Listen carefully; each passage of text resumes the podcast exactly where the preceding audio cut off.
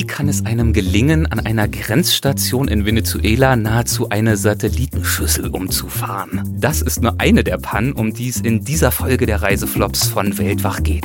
Zu Gast ist Lydia Möcklinghoff, ich bin Erik Lorenz. Herzlich willkommen und los geht's. Mein Gast heute ist die Tropenökologin, Ameisenbärenforscherin, die Moderatorin des Tierisch-Podcasts und natürlich die gute alte Weltwach-Bekannte Lydia Möcklinghoff. Hallo Lydia. Hallo Erik.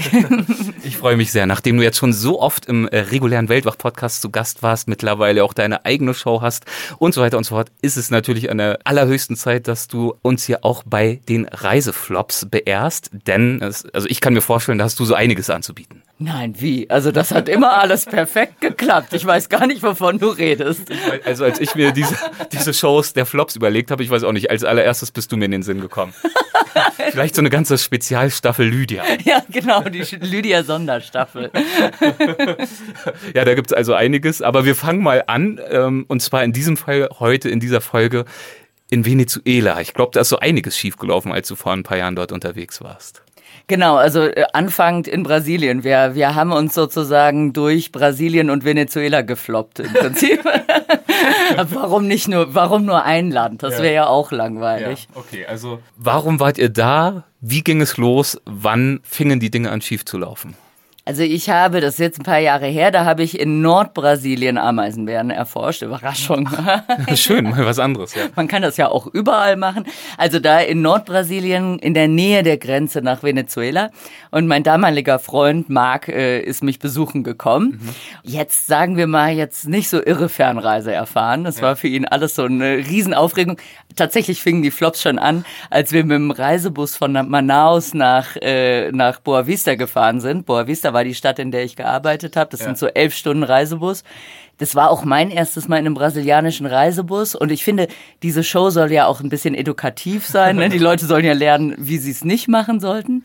Wenn man in Brasilien in einen Reisebus steigt, zieht euch warm an. Die kühlen die Dinger auf 16 Grad runter. Ei, ei, ei, ja, ja, und wir sind da halt schön im T-Shirt und Shorts eingestiegen. Draußen hat es 36 Grad gehabt. Und danach kommt man nicht mehr an den Koffer, weil der ist unten eingesperrt. Das heißt, wir saßen da oben. Wir haben so gefroren. Es war echt schlimm. Marc hat sich dann irgendwie, wir hatten uns noch so in Styropor verpackt, irgendwie so ein paar Teilchen gekauft.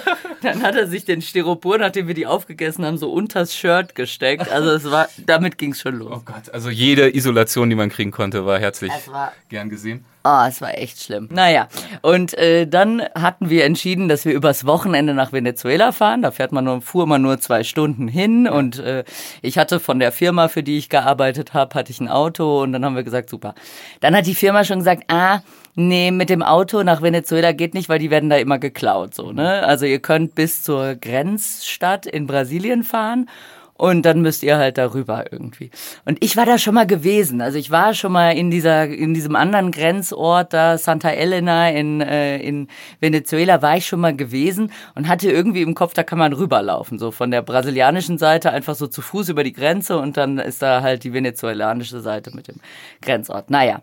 Wir dann da hochgefahren, war schon viel zu spät, weil ich den ganzen Tag natürlich Ameisenbären erforschen musste. Und dann äh, sind wir da schon im Dunkeln in diesem Grenzort angekommen, irgendwo das Auto abgestellt, dann dazu zur Grenze gelaufen. Ne? Und wie gesagt, es war schon dunkel. Wir, wir in Flipflops äh, es war eine matschige Straße voller Schlaglöcher. Marc hat auch zielsicher, in, ist er in jedes Schlagloch getreten. Die Stimmung kippte schon. Es war auch so sehr dubioses Volk unterwegs. Ja. Also es war so ein bisschen, hä. Ja.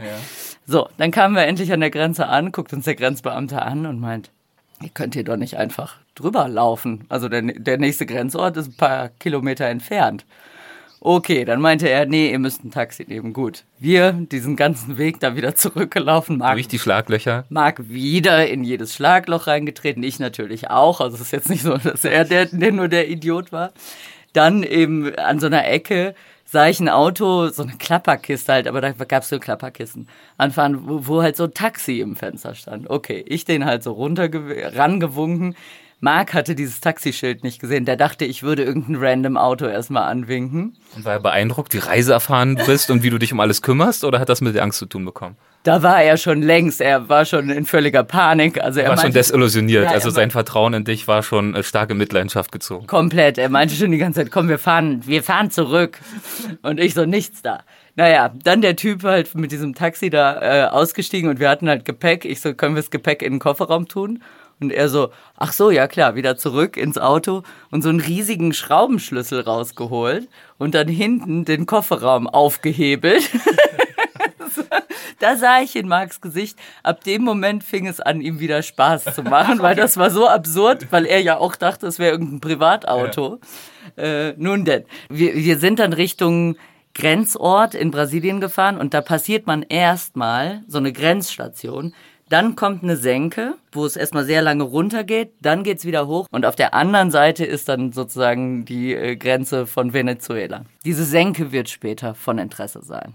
Er uns gefahren, im Auto stank es nach Abgasen, weil da die Lüftung kaputt war und irgendwie meinte ich dann auch so zu ihm, ah ja, hier, äh, die Batterieleuchte leuchtet. Er so, nee, nee, das ist das Einzige, was am Auto funktioniert, nur die Leuchte ist kaputt. ah, ja. Okay, super.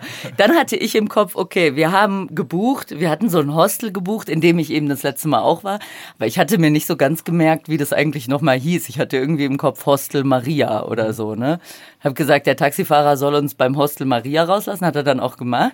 Es war aber irgendwie ein völlig anderes Etablissement, irgendwie, also mehr so ein Rotlicht-Dingens. dann ich so, äh, Moment mal, dann irgendwie nochmal in den Unterlagen geguckt, stellt sich raus, unseres hieß irgendwie Hotel Teresa oder so. Also Hostel Maria, Hotel Teresa, wie soll man sich das doch merken? Ja.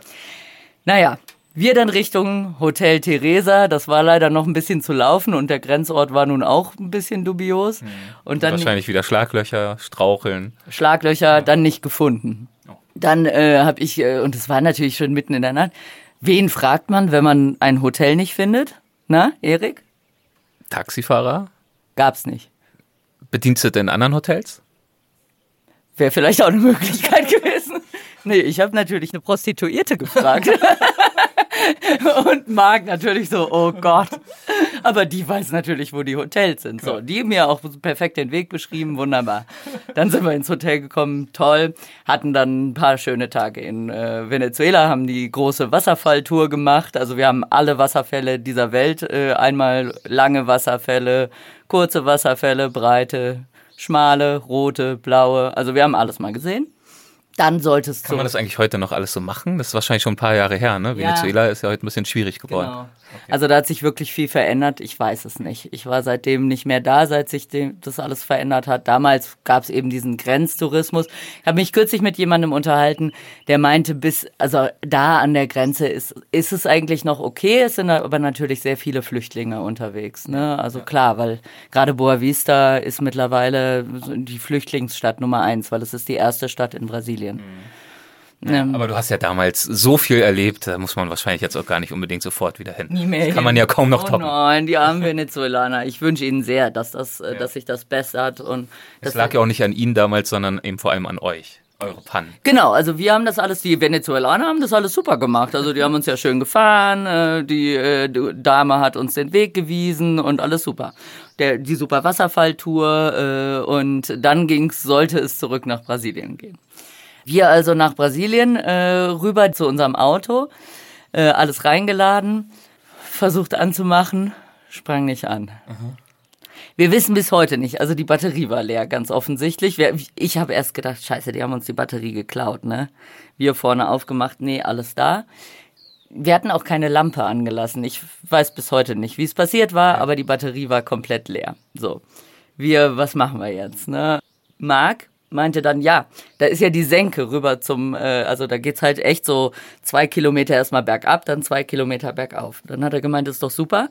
Dann rollen wir und äh, dann macht man das ja so, man legt den zweiten Gang ein, ne, lässt die Kupplung springen irgendwie. Die, die Batterie so weit wieder auf, dass sie dann zumindest die Zündung zulässt. Genau, also das war so die Idee und dann eben so äh, in, in den zweiten Gang und dann Kupplung springen lassen, dann springt das Auto ja an, super. Okay, wir also das Auto zu dieser, zu, zum oben an diese Senke gefahren. Geschoben. Geschoben, genau, natürlich geschoben. Dann, ähm, gut, dann ging's los. Äh, Marc auf dem Beifahrersitz, ich, ich da irgendwie zweiten Gang, so wie er gesagt hatte, dann da irgendwie springen lassen. passierte nichts. Ne? Dann meinte ich irgendwie, Marc, du musst das mal machen. Marc so, was? Ich weiß doch gar nicht, wie das geht. Ich so, na toll. dann er dran, versucht, versucht, versucht, ging nicht. Irgendwann habe ich gesagt, jetzt halt mal an. Bremsweg sehr lang, ne? Weil wenn der Motor kein Bremskraftverstärker, ne, ewig langer Bremsweg, dann habe ich gesagt, gut, wir müssen uns jetzt überlegen, wenn wir unten in der Senke sind, dann sitzen wir in der Senke, da ist nichts, da kommen wir auch nicht mehr hoch. Das heißt, das war aber schon spannend, oder? Wenn der ja, Weg ja. vor einem immer kürzer und der Hang hinter einem immer länger wird. Genau, eben, eben. Und darum habe ich an einem Punkt gesagt, Marc, wir müssen jetzt rollen lassen, dass wir drüben bei der Grenzstation ankommen, ne? Weil sonst kommen wir den Hang nicht mehr hoch. Und bei der Grenzstation sind wenigstens Leute so, ne? Gut wir rollen gelassen, schon ganz schön Fahrt aufgenommen. Ja, ne? das Speed geben dann. Ja, ne? eben. Es ging ja auch noch mal bestimmt, äh, also einen Kilometer, zwei Kilometer bergauf. Wir in einem Affenzahn da diesen Berg wieder hochgerast. Äh, Stell mir vor, wie du dich da verzweifelt ans Lenkrad festkrallst. Ja, dann war Marc ja schon hinterm Lenkrad. Ja. ja. So, wir da äh, echt in einem Affenzahn diesen Hang wieder hochgerast auf diese Grenzstation zu. Die Jungs, die da äh, standen mit den Maschinengewehren, wurden schon nervös, ja. weil wir halt so total da angebrasselt. Und irgendwann habe ich so gemeint, Marc, wir müssen irgendwie, wir müssen abdrehen, wir müssen abdrehen. Wir fahren die Leute mit den Maschinengewehren über den Haufen irgendwie. Marc, abgedreht wie auf so einen Schotterparkplatz, halt immer noch total schnell. Und ich nur brems, brems. Marc versucht zu bremsen, aber kein Bremskraftverstärker, ne? Gerollt, gerollt und dann halt echt auf diese riesige Satellitenschüssel, die die da hatten, ne? Irgendwie so zugerast. Und es gab auch nichts, um auszuweichen irgendwie. Und dann sind wir Gott sei Dank wirklich kurz vor dieser Satellitenschüssel stehen geblieben. Und nebendran halt die Jungs mit ihren Maschinengewehren die ganze Zeit so, äh, was müssen wir denn jetzt machen? Müssen wir schießen? die waren so völlig, völlig so, äh, Moment mal. Oh. Gottes Willen. Oh, ein Theater, ey. Also ihr habt die Satellitenschüssel verfehlt. Das ist ja schon mal die gute Nachricht. Wir haben sie nicht umgefahren, wir haben Ach. nichts touchiert. Wir sind tatsächlich auf diesem Schotterparkplatz zum Stehen gekommen. Wahrscheinlich komplett durchgeschüttelt und durchgerüttelt. Oh, ey. Dann äh, war ja immer noch die Frage, wie kriegen wir das Auto zu laufen? Und also ich habe dann irgendwie da die äh, Motorhaube aufgemacht, dann kamen sofort 8000 Leute. Natürlich die Jungs mit den Maschinengewehren, die kamen erstmal irgendwie an. Was macht ihr denn hier? Wir so, ja, unser Auto ist kaputt. Äh, wisst ihr, wo wir das reparieren können? Meinten die nur, ja, dann fahrt ihr rüber in den Brems, äh, in den Bremsort, in den Grenzort. in, den, in den brasilianischen Grenzort. Wir so, ja, nee, aber unser Auto fährt ja nicht. Und die waren halt dann so, aber ihr seid doch hier gerade mit einem Affenzahn angefahren gekommen. Oh, ja, ja. Das ist eine spezielle Technik. genau. Naja, dann wir ewig da irgendwie so äh, versucht, dieses Auto zum Laufen. Dann kam irgend so ein Typ mit einem Käfer, der hat dann überbrückt. Äh, das ging aber nicht, weil die Batterie vom Käfer irgendwie zu schwach auf der Brust war. Dann ist der nochmal total nett. Also die waren halt alle super nett, ne? Ist der nochmal mit einem Typen zurückgefahren. Dann kamen die mit so einem Aufladegerät für Batterien mhm. irgendwie wieder zurück. Das brauchte dann aber zwei, drei Stunden und bis die Batterie voll war.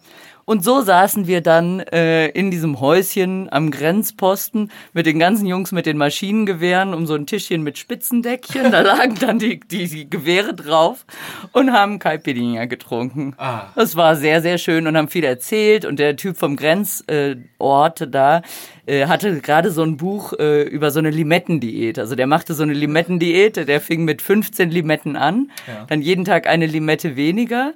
Und, und sonst nichts oder wie? Also doch, doch, schon was anderes, ja. aber du musstest halt am Tag 15 okay. Limetten, dann eine weniger bis zu null. Und dann, dann bin ich ja quasi schon am Ziel. Ich hab ja, bin ja schon bei null. Ja, ja, aber nee, es ging ja darum, dass du sehr viele Limetten zu dir nimmst und dann ging es wieder hoch bis 15 okay. und er sch schwor da drauf und alle machten sich nur über ihn lustig. Das war so, alle nur so, haha, mit Caipirinha kriege ich das auch hin. und er so, nein, nein, nein. Naja, dann haben wir da schön geplaudert und nach einer Weile war die Batterie vollgeladen und wir fuhren nach Hause. Oh, und die Reise konnte weitergehen. Genau, ja, also dann, ich war ja zu Hause in Boa Vista, also dann waren wir ja quasi. Zurück zum Forschungsgebiet. Zurück in meinem Forschungsgebiet, genau. Aber es war ein bisschen so ein Ritt, ne? Ich bin schon äh, halb erschöpft vom Zuhören. Also das, das war schon aufregend, ne? Ja, es war ganz schön aufregend. Ja. Also für mich, äh, aber für Marc glaube ich noch mal mal drei. da erzählt er auch heute noch voller Begeisterung von. Sehr gut. Und hat er dir äh, das äh, zum Teil in die Schuhe geschoben, nach dem Motto, du hättest es ja besser wissen dürfen können müssen? Oder hat er das eher dem Schicksal angekreidet? Nö, das hat er mir schon in die Schuhe geschoben. Hat Richtig er ja, so. Hat er ja auch recht gehabt. Also mit, bei der Batterie, da konnte ich ja auch nichts dafür. Das weiß ja kein Mensch. Aber äh, vorher der Fail mit der Grenze und dem Hostel, das habe ich halt. Ich habe halt immer, ich bereite mich dann nicht genug vor. Hm. So, ne? Das ist ja der edukative Auftrag, liebe Hörer und Hörerinnen, immer fein vorbereiten, ne? Zumindest ein bisschen. Zumindest vielleicht das erste Hostel schon mal auskundschaften und dann auch wissen, wie es heißt und wo es ist. genau. ja, Lydia, vielen, vielen Dank für diesen Reiseflop. Dankeschön. Sehr gerne für diese Reiseflops wohl, ja. ja. Richtig, eine Aneinanderkettung. Genauso habe ich es mir bei dir ja auch erhofft. Genau, ja.